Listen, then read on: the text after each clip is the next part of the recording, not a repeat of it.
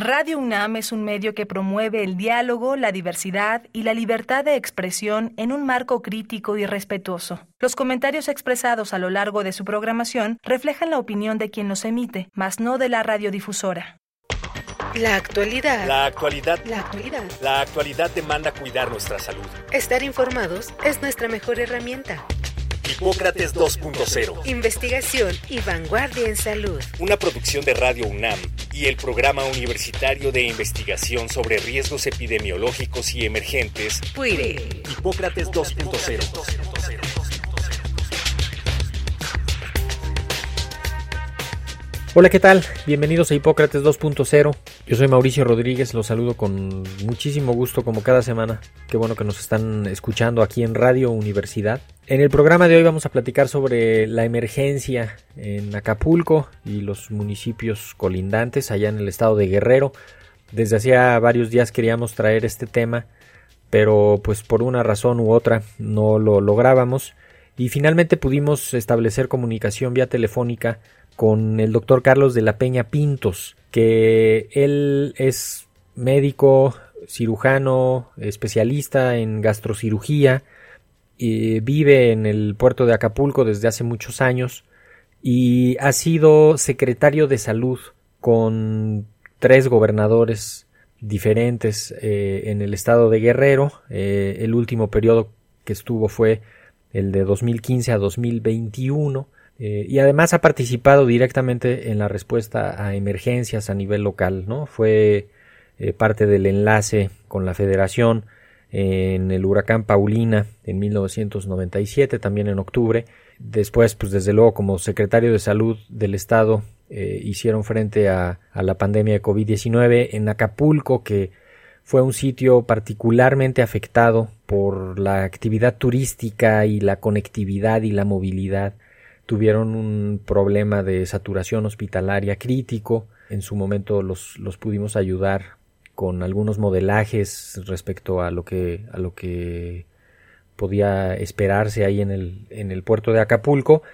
También les tocó, eh, le tocó a él estar eh, en la respuesta a la emergencia por el sismo que tuvieron en el puerto en el 2021. Entonces, pues logramos establecer comunicación vía telefónica. De antemano les pedimos una disculpa porque la calidad del audio no es eh, la mejor, pero sí decidimos pues rescatar lo más posible eh, el material y ponerlo a, pues aquí al aire para que pues escuche lo que nos contó el doctor Carlos de la Peña y tengamos pues una, una mirada también eh, desde el centro de la emergencia, desde el, desde el interior del problema. Entonces, comenzamos.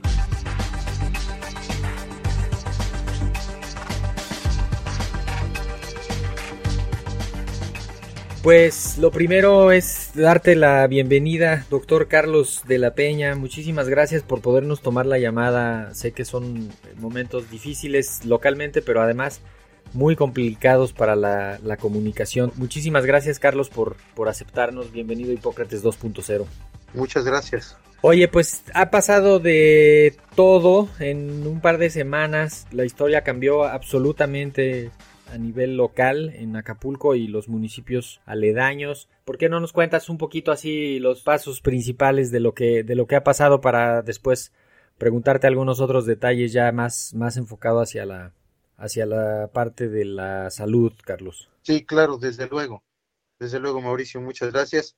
Un saludo. Y este fenómeno natural, este huracán Otis, verdaderamente mm, comparándolo con el, con el Paulina, el Paulina fue mucha agua.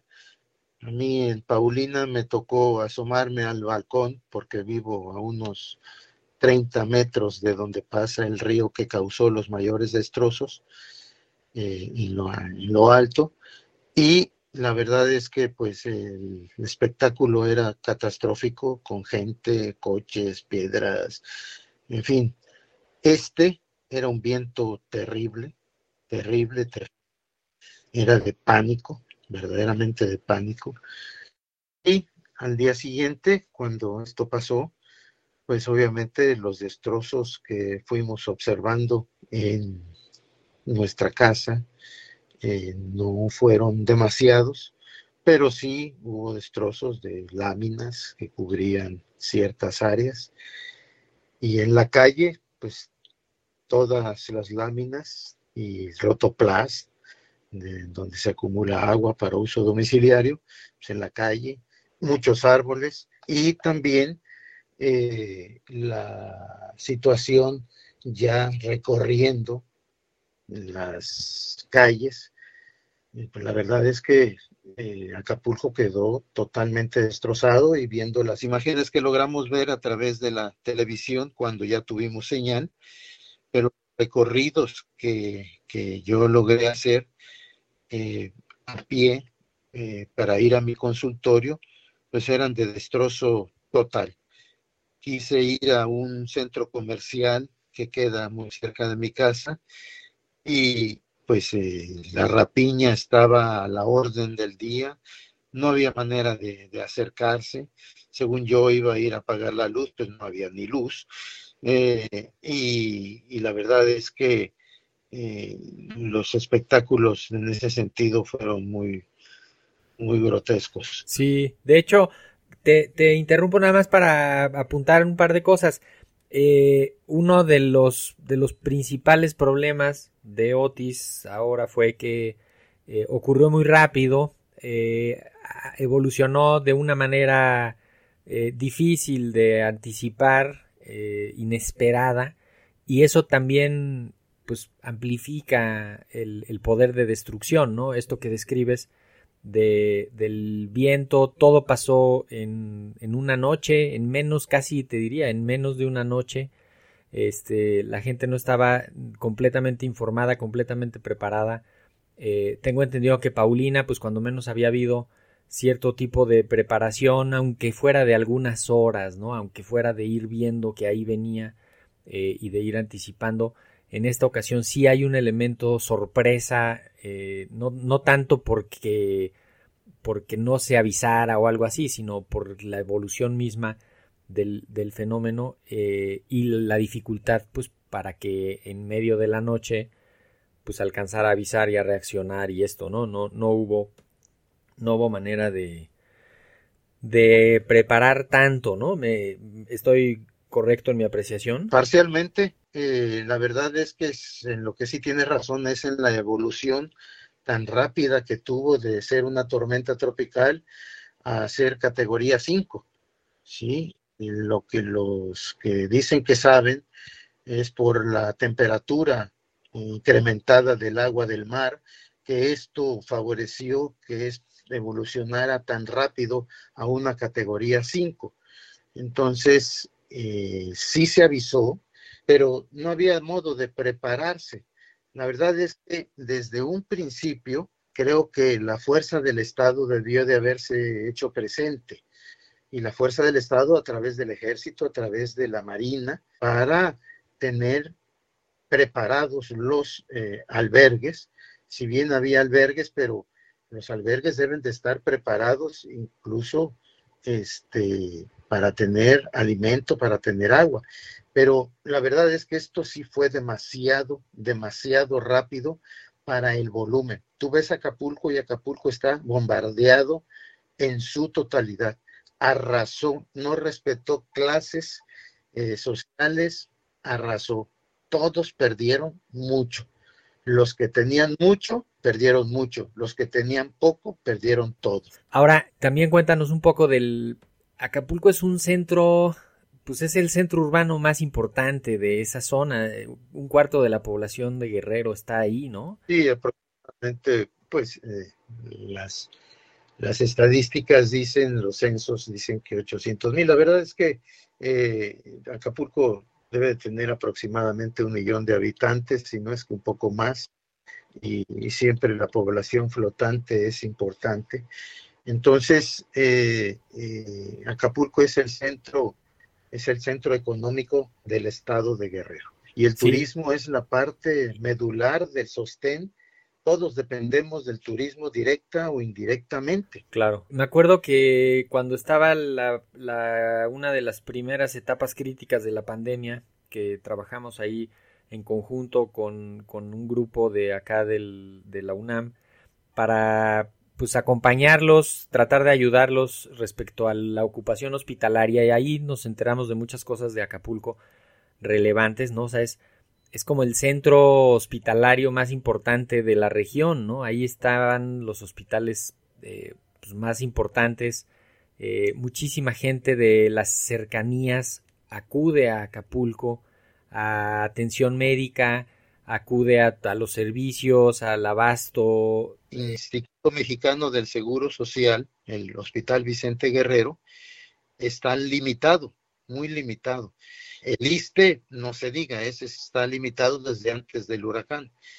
Y eh, el Hospital General de Acapulco, el que le dicen el quemado, eh, también tiene muchas limitaciones y básicamente se atienden urgencias, mucha escasez de insumos para la salud y los hospitales que funcionan más o menos es el de la Marina y el del Ejército, ¿sí? Entonces, este, sí, se llegó también a, a la salud de los hospitales privados, tuvieron que cerrar, Mm, los, más grandes, algunos ya empezaron a, funcionar, pero finalmente pues no es la solución de la salud pública. Los hospitales privados son una opción, pero no son una solución para la atención de los eh, problemas cotidianos. Aquí la verdad es que hay algo que está sucediendo. Mm, desde un principio, y mi referente siempre será el huracán Paulina, y que me tocó vivirlo intensamente. No hay, no hay, no se estableció un, centro de mando desde un principio. Este apenas se instaló un centro de mando eh, apenas hace dos días, hace tres días. Debió de haberse instalado desde el principio. Y una emergencia sanitaria desde un principio, cuando mencionan, bueno, es que no hay tantos problemas de salud. Claro. no los estás viendo, estás este, recogiendo epidemiológicamente, no los estás este, eh, dando.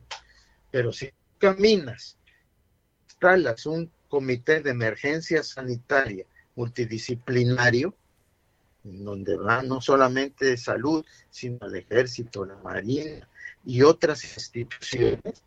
Entonces, de educación también. Entonces, vas tú de manera integral atendiendo las cosas.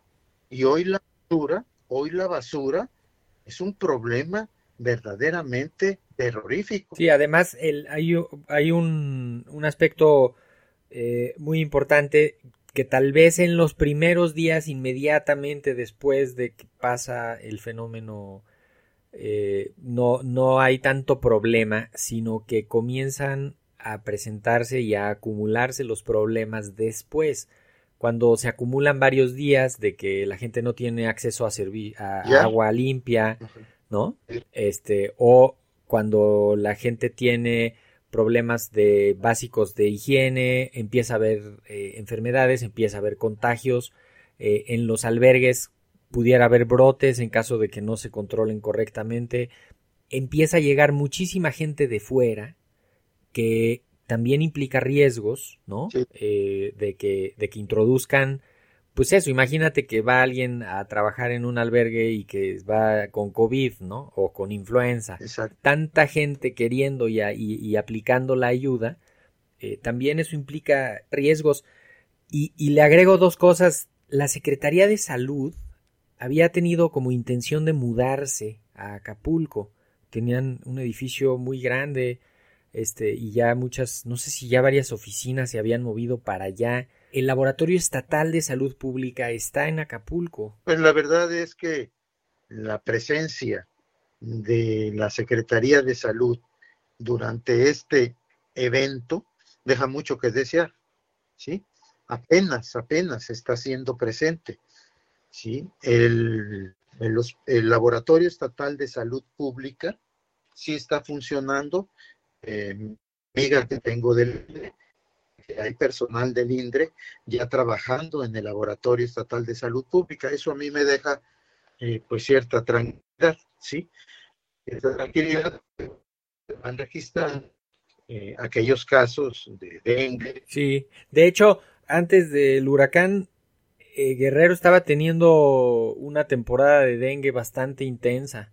Puede ser que se, que se, que se ponga peor porque va a haber más oportunidad de que proliferen los mosquitos y pues hay menos control y menos capacidad de, evitar picaduras de mosquitos. No suena ahorita hasta medio ridículo decir que eviten que se acumule agua limpia y recojan los cacharros sucios y viejos del patio en un lugar que está completamente destruido. Eh, más bien habría que hacer intervenciones de fumigación, de limpieza de las calles, de limpieza de los cauces. Eh, me imagino que, eso está ocurriendo parcialmente o no. Yo no, yo no he visto. Yo no he visto. Eh, probablemente en algunas zonas lo estén haciendo. Lo que a mí Te escuchamos, decías que lo que a ti te gustaría. Que hubiera grupos integrales multidisciplinarios, médico, epidemiólogo, este, de regulación sanitaria. Ahora, hay una campaña ahí de, no sé si de, información y de visualización. Eh, Cofepris está poniendo ahí como muchas fotos y diciendo que están haciendo cosas ahí en Acapulco. Eh, la Secretaría de Salud Federal también tiene como un equipo ahí ya presente. Incluso OPS México está también apoyando con grupos de expertos y hay pues, varios colaboradores de la salud pública que están integrándose en los grupos de trabajo. Desde luego no, no se dan abasto, ¿no? El, además el lugar es tan grande eh, y extenso que pues seguramente que aunque se hiciera mucho en un punto, pues sigue faltando eh, en los otros sitios, ¿no? Exactamente, sí, sí, yo creo que aquí eh, debe de zonificarse. Todas son zonas de alto riesgo, pero sí debe de repartir y, definitivamente recoger la basura y fumigar para matar al mosco adulto, porque si bien ahorita no hay agua limpia, pero sí hay mucho lodo y mucha fauna nociva.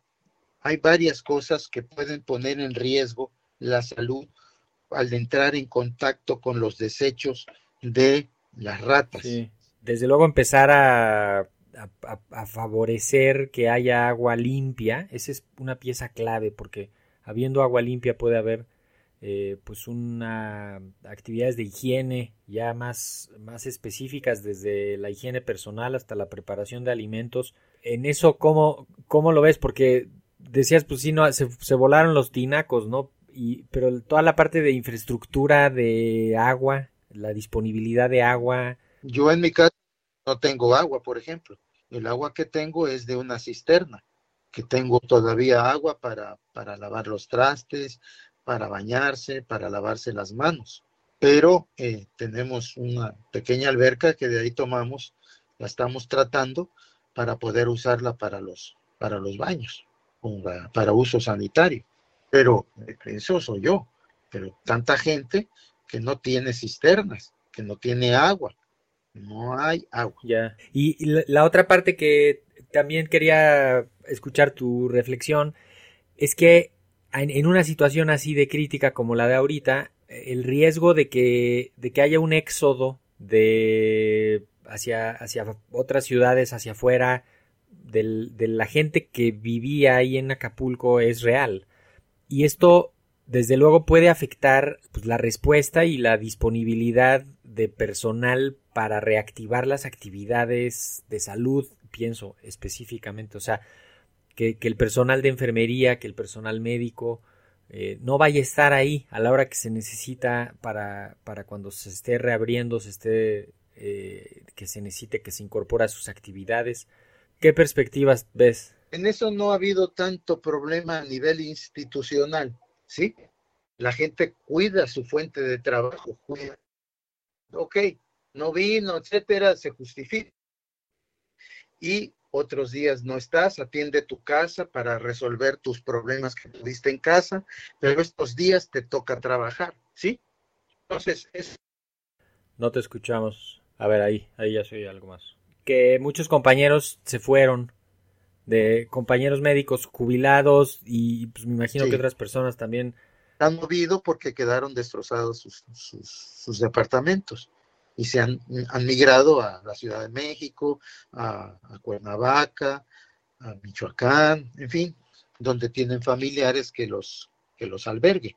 Entonces, por ejemplo, a mí me preocupa mucho la parte económica turística, porque es la, es la fuente de empleo, ¿sí? Entonces es donde quiere el gran apoyo del, del gobierno, pues, eh, porque los seguros trabajen intensamente para, para restituir este, los, los daños a aquellos que tengan seguro. Eso es algo muy, muy importante. Por ejemplo, Sears, que estaba aquí en Acapulco, Sears ya, ya dice, "Cer- cerramos porque la rapiña nos dejó vacía la tienda. Ya, no, ya nos vamos. Y cerramos. Entonces ahí se cierra una fuente de trabajo. De salud, ¿qué, qué más te preocupa, Carlos? No solo es Acapulco, está alrededor, está muy lastimado y no se le está, no se le está poniendo la atención a eso, ¿no? Sí, Coyuca de Benítez es el lugar que está dentro de la, de la emergencia. Y también eh, en otros lugares, por ejemplo, Coyuca de Benítez, la gente, a mucha gente para atender su salud acude a Acapulco. De la Costa Grande, mucha gente acude a Acapulco para atender su salud. En las instituciones. Y las instituciones ahorita, ahora están trabajando muy parcialmente. Me, preocu- me preocupan los niños, me preocupan los adultos mayores, me preocupan los en la población en general, pero también las enfermedades crónicas este, no transmisibles, su- eh, la falta de abasto de medicamentos, la gente que se está tratando de cáncer, de quimioterapia. Sí. ¿Cómo podemos ayudar, Carlos? Pienso que pudiera formarse de acuerdo a, a- a- a los problemas que son gastroenteritis, este, dengue y, y otra, eh, por ejemplo, la vacunación ya se está poniendo desafortunadamente, pero debe de intensificarse. ¿A dónde va mi, mi comentario? Comentario probablemente la UNAM pueda presente, ¿sí? Multidisciplinario a apoyar en de la atención. Entonces, yo pienso que, que, que, que sí es muy importante eh, hacer un, un, un, un, mapeo, un mapeo y hacer una exploración. No llegar aquí, ya llegó la UNAM, no, sino mandar gente a la UNAM a que haga una exploración, a que haga este, entrevistas, que vaya recogiendo y entonces en base a ese diagnóstico que haga la UNAM, decir, vamos a formar un grupo multidisciplinario que pueda apoyar a la turística, a salud, en fin, ¿sí me explico? A la reconstrucción. Sí, pues no sé, Carlos, ¿qué, qué más quieres comentar?